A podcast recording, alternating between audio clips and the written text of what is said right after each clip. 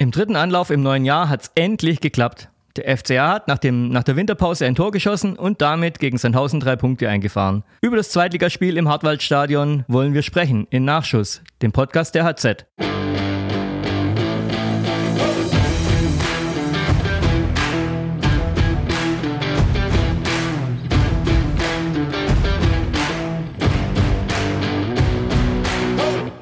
Mein Name ist Marc Hosiner und mit mir am Mikrofon ist der geschätzte Kollege Edgar Deibert aus der Sportredaktion. Hallo Edgar. Hi Marc, es wurde auch wirklich Zeit. War Sandhausen wieder eine Reise wert? War ja nicht der erste Besuch für dich dort. Ja, ich war schon öfter in Sandhausen und ich finde es ehrlich gesagt immer eine Reise wert. Äh, wenn die Kollegen und ich immer ausbaldowern, wer darf denn das Spiel machen, dann melde ich mich eigentlich immer freiwillig. Äh, das Stadion, Hartwaldstadion, ist schön klein. Die Wege kenne ich mittlerweile und ähm, ja, es ist halt, naja, die A6 halt. Also dieses Mal war es auch so, Freitagabend, ähm, Stau auf der A6. Äh, das Navi hat dann irgendwie angezeigt, je länger wir unterwegs waren, desto später wären wir angekommen, so gefühlt. Und ja, letztlich waren wir, glaube ich, 40 Minuten vor Spielbeginn da. Ähm, die, die FCA-Verantwortlichen teilweise auch sehr spät angekommen mhm. und die FCA-Fans hat es auch leider erwischt, muss man sagen. Die sind auch im Stau gestanden, da war wohl ein Unfall auf der A6 und die sind auch irgendwie kurz nach Spielbeginn ja, eingetrudelt. Okay, den ersten Treffer haben sie, oder den einzigen Treffer des Spiels haben sie ja wahrscheinlich gesehen. Ähm, der FCA hat gewonnen. War es ein verdienter Sieg? Wie würdest du es einschätzen? Ähm, merkwürdigerweise, das war wie beim letzten Mal in Sandhausen, da sind die Fans nämlich auch später ins Stadion gekommen, haben dann Stimmung gemacht und da fiel das Tor, äh, das erste Tor damals. Damals hat der FCA 2-1 gewonnen und diesmal fiel das Tor auch merkwürdigerweise, nachdem die Fans gerade angefangen Stimmung zu machen, irgendwie eine halbe Minute später macht Kleindienst dieses äh, ja, Tor des Tages und ja, ich, meiner Meinung nach war es ein verdienter Sieg weil äh, der FCH halt diese Präzision, die zuletzt ja gefehlt hat, an den Tag gelegt hat. Und ähm, ja, interessanterweise waren sich die Verantwortlichen des SV Sandhausen äh, nicht ganz einig, ob es eine verdiente Niederlage mhm. für den SV Sandhausen war oder eine unverdiente. Also der große Macher, der Präsident Machmeier, meinte, ja, total unverdiente mhm. Niederlage. Und aber der Uwe Koschinat, der Trainer, meinte schon, ja, verdienter Sieg für den FCA. Okay, lass uns mal über dieses eine Tor sprechen. Das hat ja eine Vorgeschichte, wenn ich das richtig äh, gemerkt habe. Ja, das stimmt. Ähm, ich saß im Stadion und hatte so ein kennst du das, so ein Déjà-vu-Erlebnis mhm. irgendwie? Das, das, ja, das hast du doch schon mal gesehen. Äh, sag mal, das ist ja wie im Training hier und dann hat es plopp gemacht. Ja klar, ich, also ich gehe ab und zu mal gerne ins, äh, auch zum Training des FCH.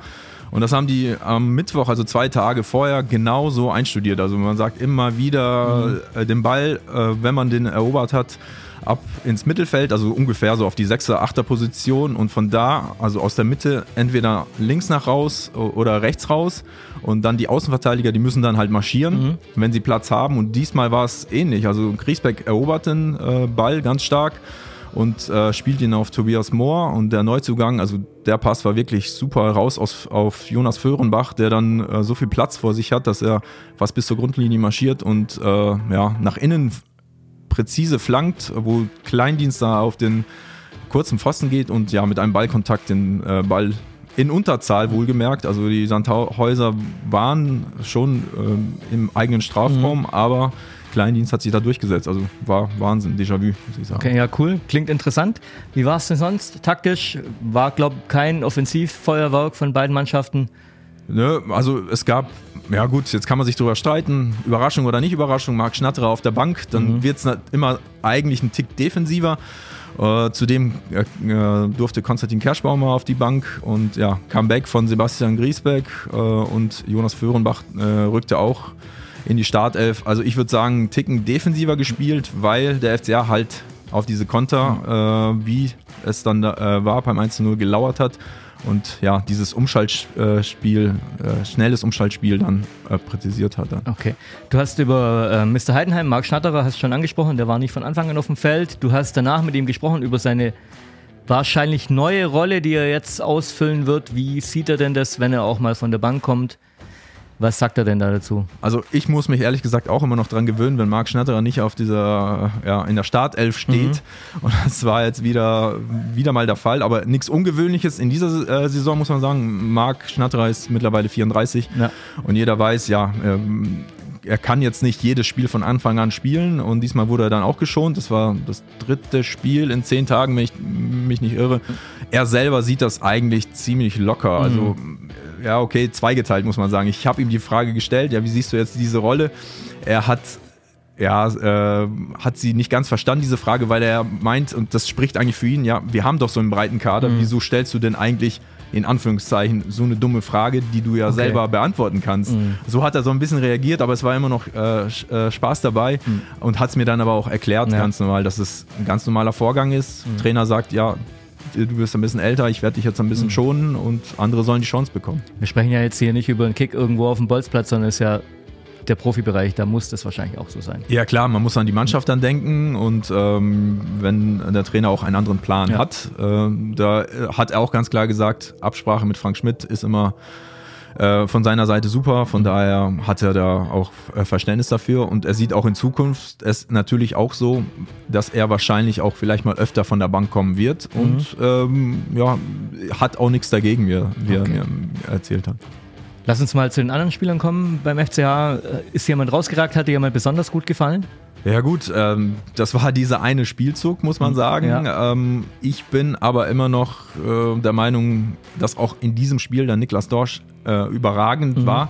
Also was der äh, hinten äh, gemacht hat, er lässt sich ja immer fallen mhm. Äh, bei eigenem Spielaufbau ja. und äh, ja, ist halt derjenige, der die Fäden da zieht.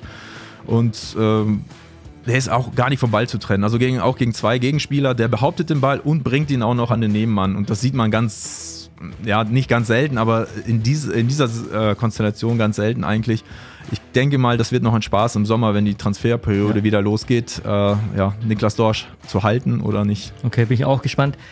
Wie war es in Bessenthausen? Gab es da einen Spieler, der irgendwie rausgeragt ist oder komplett versagt hat?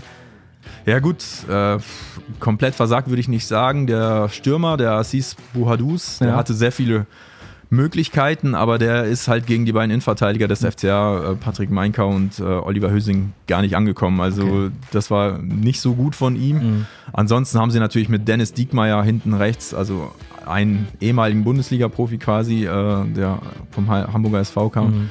Der hat dann das Spiel auch mal angekurbelt, aber ja, so die einzige richtig große Chance war, ich glaube, so ungefähr eine Viertelstunde vor dem Schluss.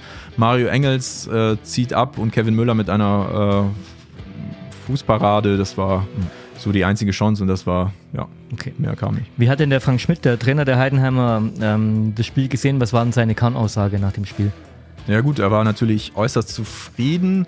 Ich denke mal, er hat es jetzt nicht herausgehoben, dass es jetzt alles geklappt hat mit mhm. diesem Plan, Umschaltspiel und dann, äh, dass dieser Spielzug dann geklappt hat, sondern ihm war es, glaube ich, auch wichtig, dass hinten so richtig bis zum Schluss gefightet wurde. Und die haben sich in alles reingeworfen. Also mhm.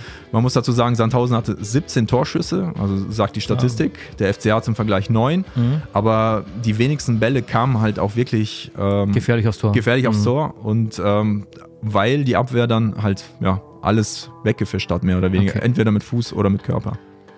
Ähm, an, ganz andere Frage, wie haben sich denn die, die Fans verhalten? Die mögen sich ja nicht so sehr, die Heidenheimer und die Sandhäuser-Fans. Ja, das stimmt. Die, ähm, ja, es ist wohl eine Art Fanfreundschaft zwischen Sandhausen und VfR Aalen. Ah, okay. Kann man sich ja gut vorstellen. Mhm. FCH und Sandhausen äh, mögen sich dann vielleicht nicht ganz mhm. so. Ähm, es ist auch eine bes besondere Konstellation in Sandhausen, das kenne ich so nicht. Ähm, die Ultras beider Mannschaften stehen auf einer Tribüne sozusagen. Mhm. Also die sind halt getrennt durch so einen Puffer ah, okay. und können sich immer eigentlich am besten sehen. Und ähm, ja, die Heidenheimer, die ja ein bisschen später gekommen sind, die werden dann auch immer dementsprechend begrüßt. Mhm. Also mit Hurensöhne, hey, hey ah, und so. Okay. Also mhm. ich hoffe, ihr piept das raus oder auch nicht. Aber es, es ist äh, so, dass meiner Meinung nach die Sandhäuser-Fans mehr provoziert haben mhm. und die FCH-Fans haben sich aber eigentlich gar nicht äh, nichts anmerken lassen. Okay. Kommen wir mal zurück auf den Platz. Ähm, nächstes Spiel steht bald an. Was kann denn der FCH besser machen im nächsten Spiel? Gibt es überhaupt noch was?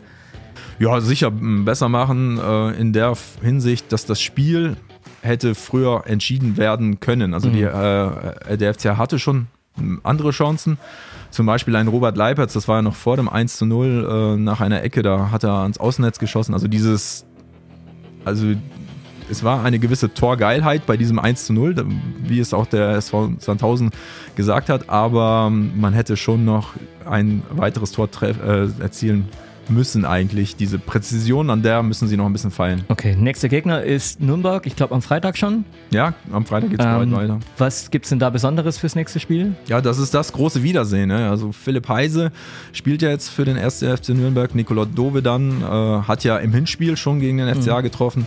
Und ja, das ist das große Wiedersehen. Alle freuen sich drauf. Also äh, nicht nur die Fans, sondern auch die Spieler. Äh, Marc Schnatterer hat mit Heise zusammengespielt. Die haben ja damals auf der linken Seite für Furore ja. gesorgt, auch im Aufstiegsjahr mhm. in die zweite Liga. Und Nikola Dovedan ist allen bestens bekannt. Wobei beide haben zuletzt nicht von Anfang an mhm. gespielt in Nürnberg, aber müssen wir mal abwarten. Ja, schauen wir mal. Okay, soweit für heute. Das war's. Edgar, vielen Dank. Wir hören uns beim nächsten Mal. Bis dann.